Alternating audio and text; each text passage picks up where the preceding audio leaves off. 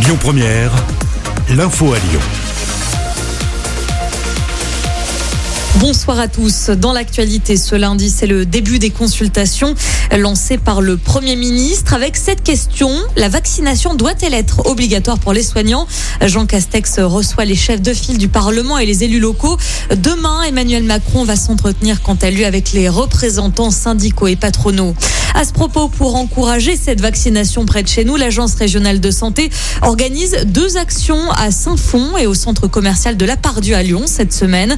À Saint-Fond, ce sera demain et vendredi, euh, demain et jeudi pour la Pardieu. Olivier Véran a d'ailleurs appelé les Français à se faire vacciner. Une vague est possible dès la fin juillet, déclaration du ministre de la Santé.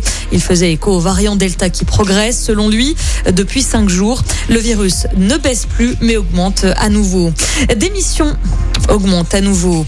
Dans le reste de l'actualité, cette démission au sein de la municipalité de Lyon, l'adjointe en charge du tourisme va quitter ses fonctions cette semaine. Une démission qui intervient un an après la prise de fonction de Grégory Doucet. Top départ ce lundi des travaux sur le pont de Belleville. Ils vont durer jusqu'au 19 août. Cette opération vise à sécuriser la traversée des piétons et à améliorer l'accessibilité.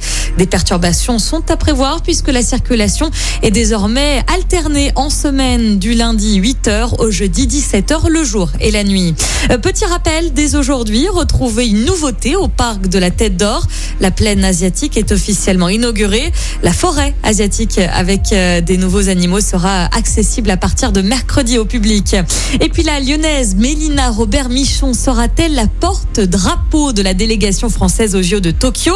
Réponse ce soir. Les noms des deux porte-drapeaux seront dévoilés sur euh, le plateau de 20h de France 2 pour la toute première fois de l'histoire de la compétition. Euh, deux personnes seront désignées par la délégation, un homme et une femme. La disqueuse lyonnaise est en concurrence avec six autres femmes. Écoutez votre radio Lyon Première en direct sur l'application Lyon Première, lyonpremière.fr et bien sûr à Lyon sur 90.2 FM et en DAB+. Lyon Première